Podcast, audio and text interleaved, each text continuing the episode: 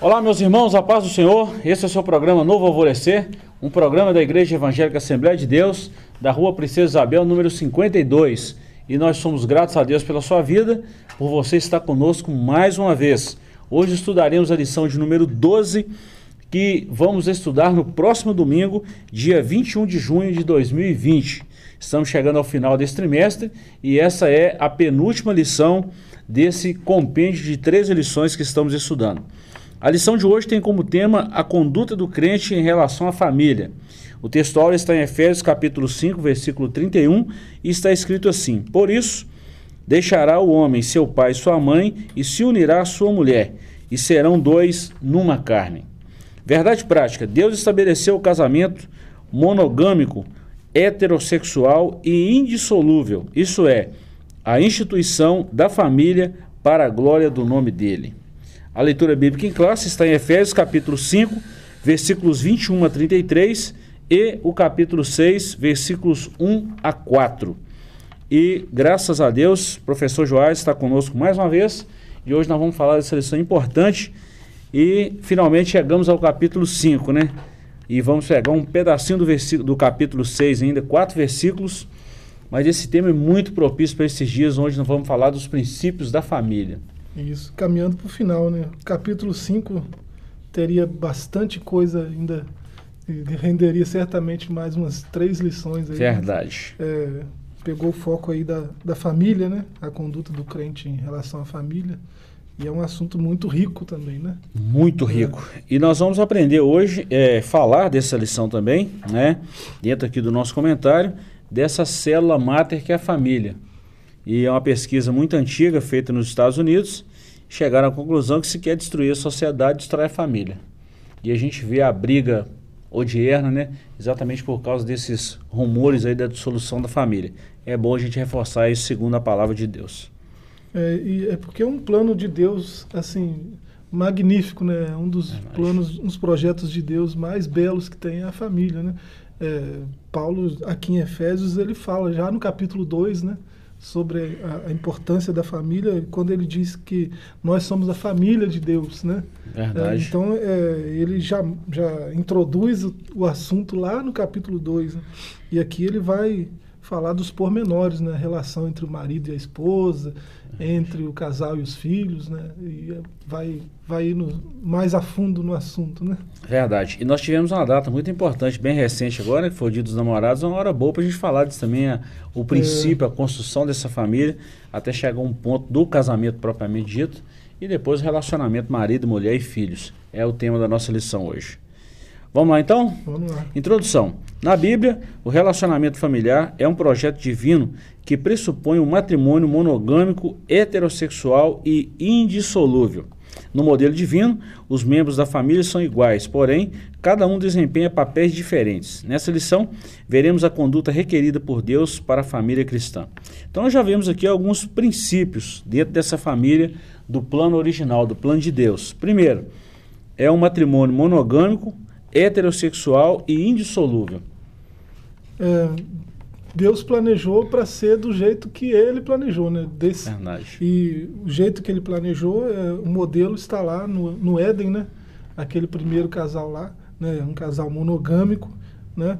É, e assim, é, Adão não teve outras esposas depois de Eva, né? E, e assim, ele só conheceu intimamente Eva depois do casamento, né?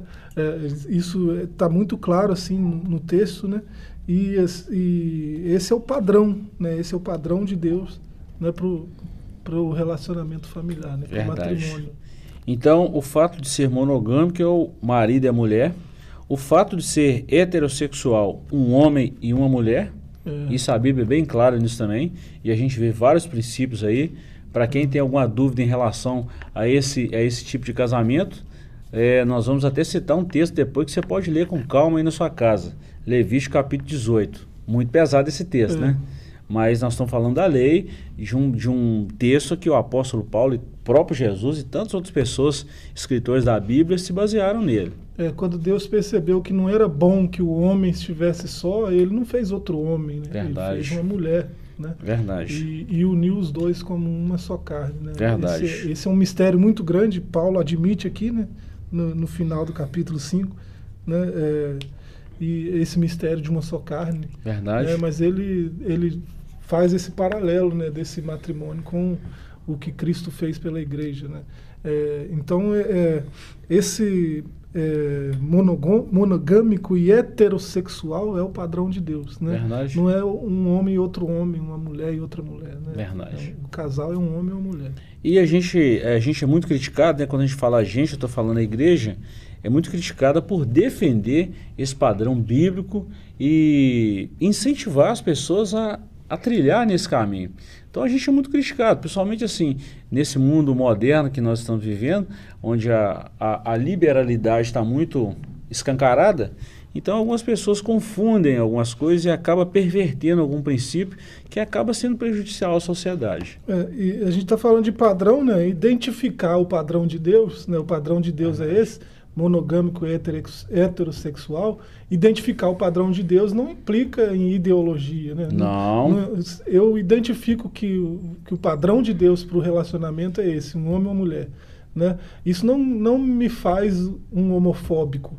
Né? Verdade. Né? Eu tenho amigos é, é, que, que têm essa opção né? e assim, não, não existe problema é, entre a gente, né? não tem isso é, nesse sentido. Porque meu problema não é com a pessoa, né?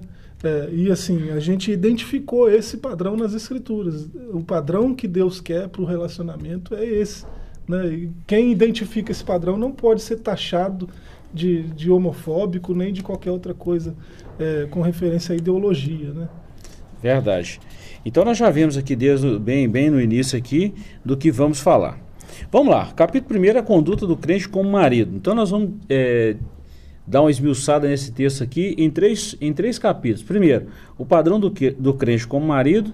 Depois, o padrão do crente como esposa. Aqui está falando do papel do homem e da mulher. E depois, o padrão do crente, né, como a conduta do crente como filho. Nós estamos falando aqui desse relacionamento aqui família. Então, primeiro nós vamos identificar direitinho o papel do homem, o papel da mulher e o papel dos filhos dentro dessa família cristã. Isso. No capítulo 5, Paulo enaltece o matrimônio e, e o eleva ao mais alto patamar ao comparar o marido a Cristo e as suas esposas à igreja. Nesse tópico, estudaremos a analogia referente ao marido. Então, nós vamos trabalhar esse ponto agora. interessante que Paulo fala sobre essa, essa, esse padrão família, ele fala exatamente, ele faz uma comparação de Cristo e a igreja. Sim, é, esse, essa comparação é muito bonita, né? Muito. É, e assim, quando ele, quando ele diz que o marido deve amar a esposa como Cristo amou a igreja. E a esposa deve estar sujeita ao marido como está sujeita ao Senhor, né? como a igreja está sujeita ao Senhor também. Né? É, é uma, é uma analogia muito rica. Perfeita, né? né? É, um, é um, padrão de perfeição né? que Verdade. é exigido dos cidadãos do reino. Verdade. Vamos lá. Ponto 1. Um, o papel do marido como líder da família. Na Bíblia, a ordem de autoridade é observada do seguinte modo: Deus é a cabeça de Cristo. Ó, Deus é a cabeça de Cristo. Cristo é a cabeça do homem e o homem é a cabeça da mulher. Bom, isso aqui o comentarista usou essa, essa analogia que ele fez aqui. Porque se a gente for analisar aqui essa separação, né, Deus e Cristo, então essa separação, os dois, é a mesma essência, eles são um. Mas ele está falando uma ordem, de uma função hierárquica, né? Isso. né? E a gente não pode falar que a Trindade tem hierarquia. Não, não, não vejo é. isso na Bíblia. Ele está é. falando de, de, de, primazia de poder. Né? Exatamente. Né? Primazia no exercício do poder, digamos assim. Até mesmo de uma ordem, né? É, é Para que as coisas funcionem é, de forma orgânica, né? De, que as coisas funcionem bem como devem Verdade. funcionar. Né? É, então, quando fala aí de cabeça, né? o termo usado lá para cabeça, né? ele traz essa ideia de, de governo, de domínio, né? É, mas também traz a ideia de capital, né? É, no sentido de, de, valor. Né? né? É, quem é negociante ou quem lida com economia sabe como que se atribui uhum. valor a algo. É né? É, e quando o termo é usado para cabeça e quer né? É, ele está falando dessa atribuição de valor. É o cabeça que atribui valor. Né? Uhum. É, Então, e, e tem um sentido de capital também de primário, né? de aquilo que tem a Verdade. primazia. É, por que, que tem a primazia? Porque é o primeiro a ser atingido. Né?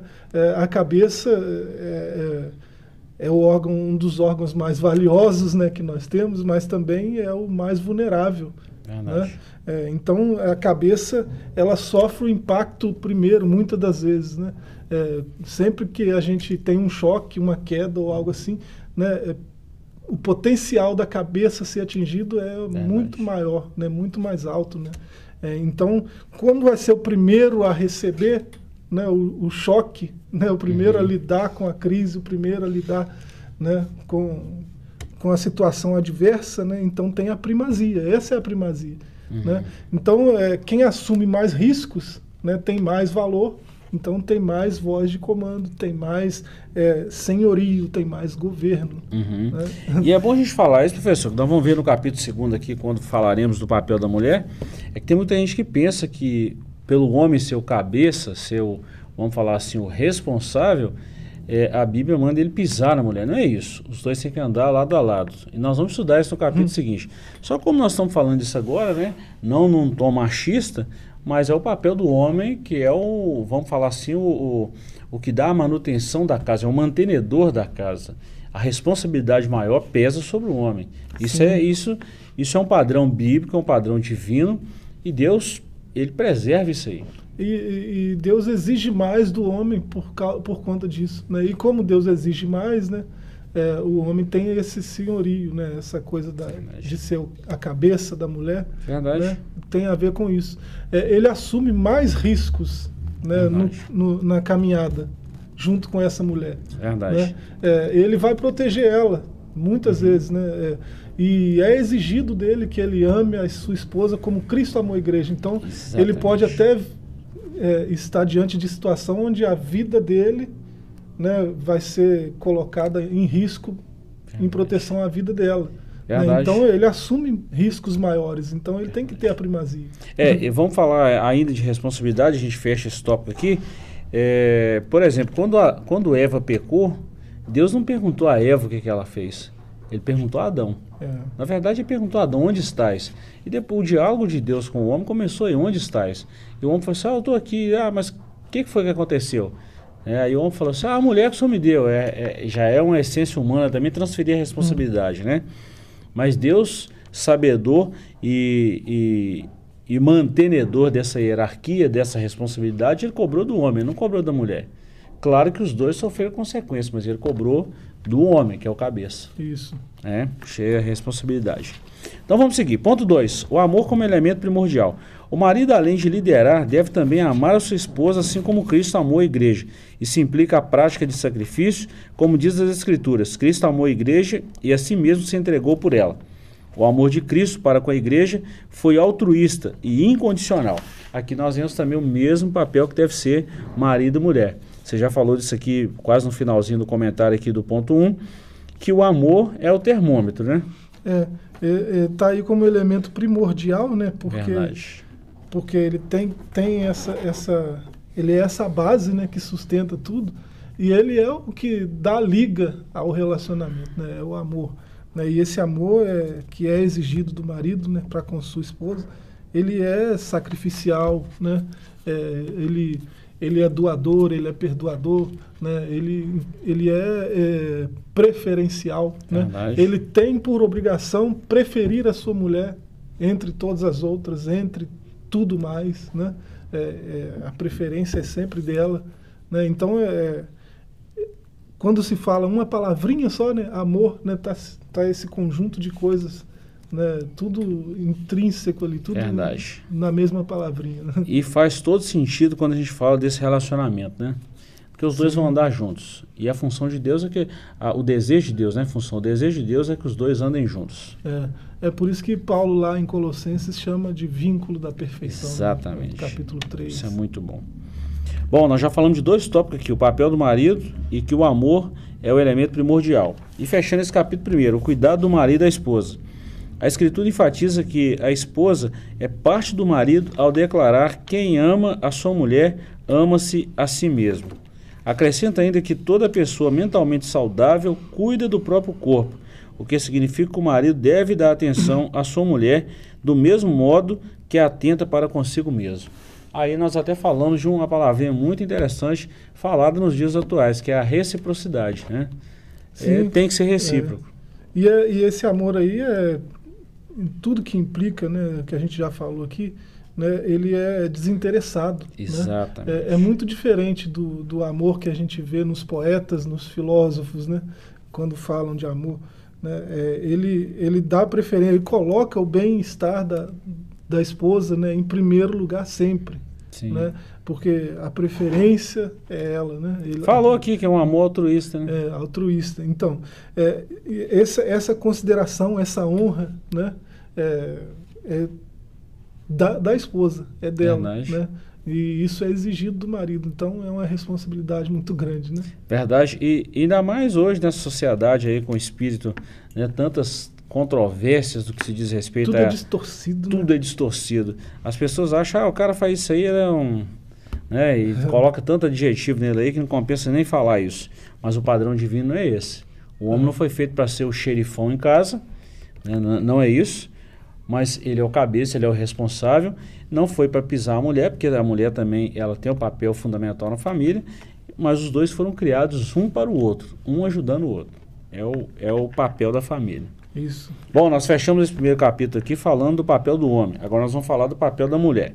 Capítulo 2 a conduta da crente como esposa. Então nós estamos falando, falamos do homem, agora vamos falar um pouco aqui do papel da mulher dentro do casamento. De acordo com a analogia paulina em relação ao matrimônio, a mulher casada é comparada à igreja de Cristo. Nesse ponto veremos a conduta requerida da esposa cristã. Primeiro, o conceito de submissão cristã. As Escrituras ensinam que é a sujeição de uns aos outros no temor de Deus.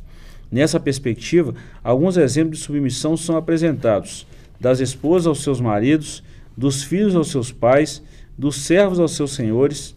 E em todos os casos aí, né, a, a esposa é submissa ao marido, assim como ambos são submissos a Cristo. É a ordem natural das coisas, a ordem divina. E nós não podemos esquecer. Agora, ser submisso não quer dizer subjugar, é estar lado a lado na mesma missão, né? É, esse verso 22 aí, né, do capítulo 5, né, vós mulheres sujeitai-vos a vosso marido como ao Senhor, né? Essa sujeição não é escravidão, não é escravidão, né? não é uhum. humilhação, não é subserviência, não é, uhum. né? é, é, essa sujeição ela é no Senhor. Né? Não se, não se pode perder isso de vista, porque senão é, aquele sujeito machista, né? É, a, a, palavra está dizendo, você tem que ser submissa, tem que se uhum. sujeitar.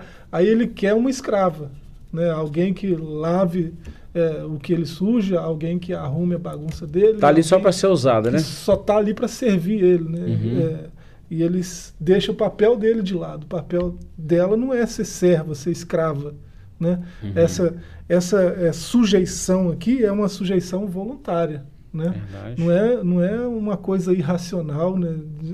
é uma sujeição voluntária, porque como ela é serva de Cristo, né? Ela não tem problemas em se sujeitar ao seu marido, ao marido que a ama. Né? Verdade. Ela não tem problemas com isso, nem passa pela cabeça dela. Né? Verdade. É, então, quando ela tiver que servir ao marido, ela serve como ela serve a Cristo. Verdade. Né? E muitas vezes isso vale para os dois lados também. Exatamente. É, mas é exigido da esposa isso. Né? Exato. E é interessante, professor, que nós estamos vivendo esse mundo aí hoje aí de tantos movimentos, um movimento que tem até um certo ponto esse movimento ele, ele, ele a gente tem que destacar isso que ele foi benéfico em muitas coisas, o movimento feminista. O princípio dele não é o que é hoje. Ou seja, alguns Sim. pontos foram louvados, foram destacados. Só que isso tomou um novo rumo toma um rumo muito diferente do princípio original, do, do, dos padrões originais, e que isso não tem nada a ver com a escritura.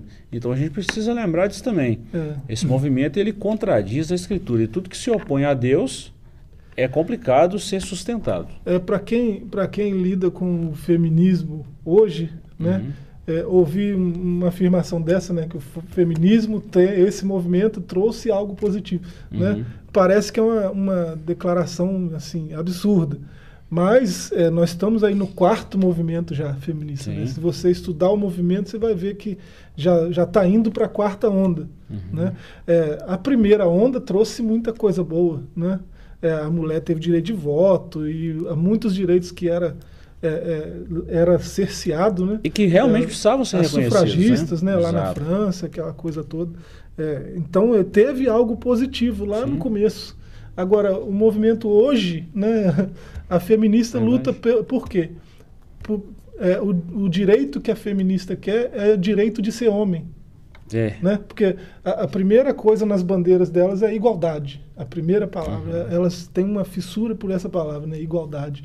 É, uhum. é, só que para quem tem um, um, mínimo de racionalidade, né? um mínimo de inteligência, uhum. é, percebe logo de cara que nunca vai haver algo como é, uma mulher ser igual a um homem. Isso é impossível. É, né? é impossível, né? É fisicamente impossível, Sim. é Sim. psicologicamente impossível. Sim. Não existe isso. Né? Então, é, o mínimo de inteligência você chega a essa conclusão óbvia. Né? É, então, é, embora a dignidade seja a mesma para os dois, né? igualdade é outra coisa. Né?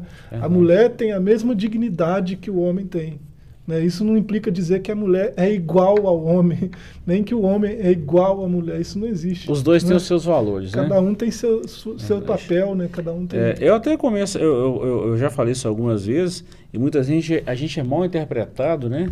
por alguns movimentos. A maioria da, das coisas é a má interpretação, e a gente tem que ter muito cuidado com isso.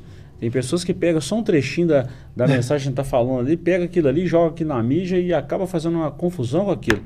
Deve-se ouvir a mensagem toda. Claro. Então, muitas vezes as pessoas nós somos mal interpretadas porque as pessoas só pegam um pedacinho que a gente fala, igual falamos aqui agora, e jogam isso na mídia e complica o negócio todo.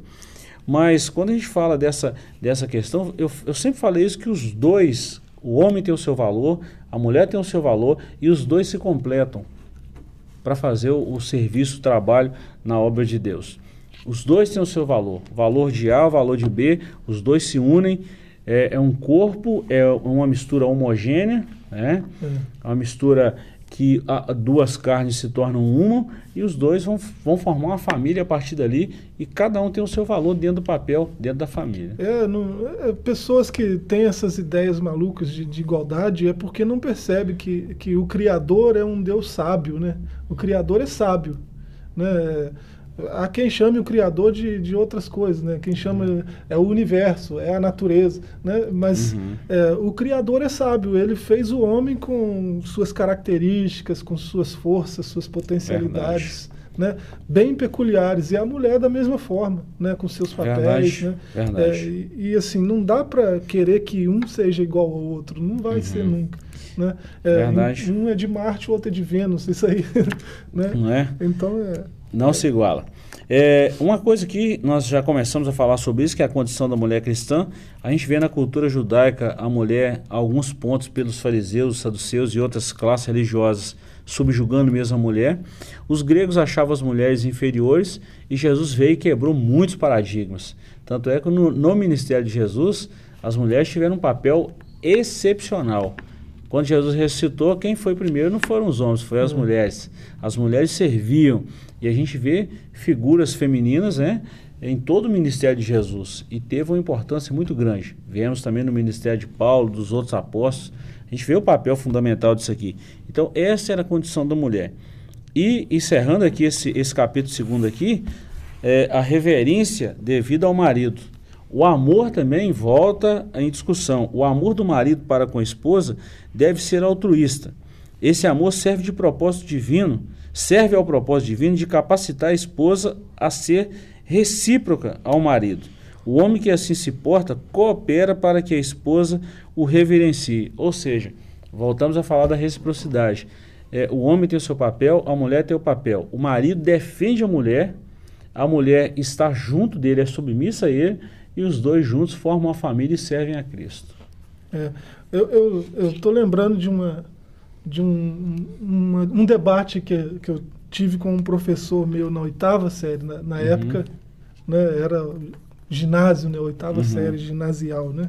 é, lá em Nova Friburgo, no Colégio Rui Barbosa. Uhum. Eu não sei porquê, o professor de história começou a falar de Bíblia, né? Não, não uhum. lembro bem porquê. Mas ele começou a acusar a Bíblia de machista, né? É, e começou a mostrar, né, com textos isolados, como a Bíblia é, coloca a mulher num, num, num, papel bem baixo, né, como a Bíblia rebaixa a mulher. E ele foi mostrando. E eu não consegui ficar calado, né? já era é, bastante estudioso, né? bastante dedicado a estudar escrituras na, na época, e eu caí na besteira de, de começar um debate. a sala ficou inflamada com o debate, mas o professor chegou a, né, a ser muito indelicado comigo né, na, na época. Uhum. E, mas é, é, essas ideias de quem não conhece a Bíblia direito, né, quem não estudou a Bíblia o bastante né, para chegar à, revelação do que é, o texto realmente está é dizendo. Né? É, ler algo assim, algum artigo aqui, ali, alguma coisa, né? não tem familiaridade com o texto bíblico e, e quer dizer que a Bíblia é machista, quer dizer uhum. que a uhum. Bíblia é homofóbica, que a Bíblia é isso, que a Bíblia é aquilo. Né? É, Jesus ele veio e trouxe clareza para as Escrituras. Ele não veio é, desfazer, ele não veio destruir é né? a lei e os profetas. Ele veio esclarecer. Né? Ele veio cumprir e veio esclarecer. E ele mostra que a mulher tem a mesma dignidade do homem. Esse, esse, isso no ministério de, de, Jesus é latente assim, né? É, qualquer um, qualquer um olha é e visível, né? percebe, né? né? É, as mulheres tinham um papel importante né, no ministério dele, é, mesmo depois da morte e ressurreição. Né? Então é, ele é, o cristianismo ele mostra que há igualdade, né? Verdade. E Jesus veio quebrar a dignidade, igualdade Exatamente. de dignidade. Né? Verdade. E Jesus quebrou uma série de paradigmas é, que envolvia as mulheres no Antigo Testamento e aí é mesmo na época da lei. Então ele veio quebrando muito paradigma. Claro que ele também citou o que estava escrito na lei, né, só refazendo, só lembrando esse princípio de família e colocou cada um no papel devido ali e ponto. Então é. a gente fez isso aí. Professor, nós estamos chegando ao final da nossa lição. Vamos dar uma sintetizada aqui no capítulo 3 da nossa lição e a gente finaliza. É a conduta do crente como filho. Então nós falamos do papel do marido, do papel da esposa e agora nós vamos falar do papel do filho. Só dar um aviso aqui aos nossos irmãos, as pessoas que nos assistem através dessa emissora, é que no próximo domingo nós estudaremos essa lição em loco, nós teremos o estudo completo dessa lição. Hoje nós temos, estamos tendo aqui praticamente um subsídio teológico. É, nós estamos é, fazendo uma síntese da lição. Mas no domingo, através da nossa plataforma, do nosso canal, a DEC TV, às nove da manhã, você tem o acesso aí total, o comentário total dessa lição. E será um prazer ter você conosco por lá. Olha bem, dentro desse capítulo terceiro aqui, nós vamos ver dois, três pontos também muito importantes. Primeiro, a responsabilidade dos pais. A responsabilidade dos pais é cuidar dos filhos, é zelar, zelar pelos filhos e dar toda a manutenção, sustentação aos filhos. Ponto. Aqui Isso. não está falando que é só do homem, só da mulher, ou só da mulher. É dos dois. É então, pa, o pai tem um papel fundamental, a mãe tem, também tem um papel fundamental. Eles precisam cuidar dos filhos. Isso. É, e logo no, no ponto 1 um aí, né, a responsabilidade dos pais, você vê qual é é, o papel dos pais, né? Verdade. É doutrinar e admoestar, né? No Senhor. Então, é, é, o parâmetro é sempre o Senhor. Né? Verdade. É, tanto para o marido com, com, relação à esposa, quanto para a esposa com relação ao marido, tanto para os pais com relação aos filhos. É sempre no Senhor. Né? O amor é no Senhor, a sujeição é no Senhor, é. a, admo, a admoestação e a doutrina é no Senhor. Verdade. Né? Então, é, isso serve também aqui para os filhos. Né? Então, a responsabilidade dos pais é educar os filhos. Né? Tem gente que pensa que a responsabilidade da educação é da escola ou da igreja, não. É do lar, é do pai, é da mãe. E, e hoje, com esse avanço também da, desse, vamos falar assim, desse capitalismo, isso está botando as famílias em xeque em alguns pontos, né? que a gente está priorizando tantas coisas assim de manter, sustentar a casa, que esse papel está ficando esquecido. Então, eu, muitas famílias hoje estão terceirizando esse compromisso, essa responsabilidade que é do pai, que é da mãe, eles estão terceirizando isso e está trazendo um prejuízo muito grande à sociedade. Isso é muito ruim. É, que você quer um filho que, que o filho tenha sucesso, né? O padrão aqui Provérbio 22, 6, né? Verdade. É, treinar, dedicar, instruir, né? Inaugurar o caminho né? do, do, do menino, né? Isso se faz com instrução. E que tipo de instrução? Instrução no Senhor. Então, a palavra de Deus é a, a regra, é a base, né? Verdade. E outra coisa para a gente fi- finalizar aqui, a conduta requerida dos filhos. O dever dos filhos é apresentado de forma objetiva pelo apóstolo Paulo. Vós, filhos, sejam obedientes aos vossos pais. Esse negócio aqui hoje de ser obediente aos pais, graças a Deus lá em casa a gente não tem problema com isso. Mas a gente vê muita família sofrendo aí com filho rebelde que não é obediente ao pai e está quebrando um mandamento, né, que é o primeiro mandamento com promessa. É, Deus, se Deus requer dos pais que ensinem, né, que eduquem, né, Deus requer dos filhos que obedeçam. Né? Verdade. Então, numa família cristã, né, os pais eh, são cuidadosos no ensino e os filhos são obedientes né, Verdade. com relação ao que aprendem. E interessante, professor, que há uma, há uma responsabilidade dos pais, um mandamento aos pais também, para os pais não provocar ira aos- nos filhos. Sim, sim, Ou seja, os pais têm educação é- Exato, tem que tratar com amor, com carinho, ensinar, repreender, exortar, mas também é, dar o amor devido aos filhos, né? sim, Isso é muito bom. E encerrando aí o mandamento com promessa. Aos filhos que obedecem e honram seus pais, uma promessa dupla lhes é assegurada, para que te vá bem e vivas muito tempo sobre a terra. Primeiro mandamento com promessa é a obediência ao pai e à mãe. Né? Reverenciar o pai e a mãe, obedecer o pai e a mãe. Olha só, o filho que obedece, né, ele tem essa obrigação enquanto está sobre os cuidados do pai, né? Dos pais, né? Verdade. É, agora, o filho que honra, né? É, não necessariamente. né? Ele pode estar casado há 30 anos, né? Ele pode ter outra família, né? é, não está mais sob os cuidados do pai, mas ele honra os pais. Então, Respeito, né? é, é, essa honra, ela tem uma recompensa. né? Verdade. É, ele vai se dar bem em tudo que ele fizer e ele vai viver muito tempo. Verdade. Então, se o sujeito tinha uma vida de 80 anos, se ele honra os pais, ele pode ter uma vida de 90, de 100. Né? Verdade. Então, é, é, um mandamento com- que tem promessas. Né? É, e além dessas promessas, tem uma promessa lá em João 12, né? É, no verso 26, o Senhor diz: Aquele que me serve será honrado pelo meu Pai. Né?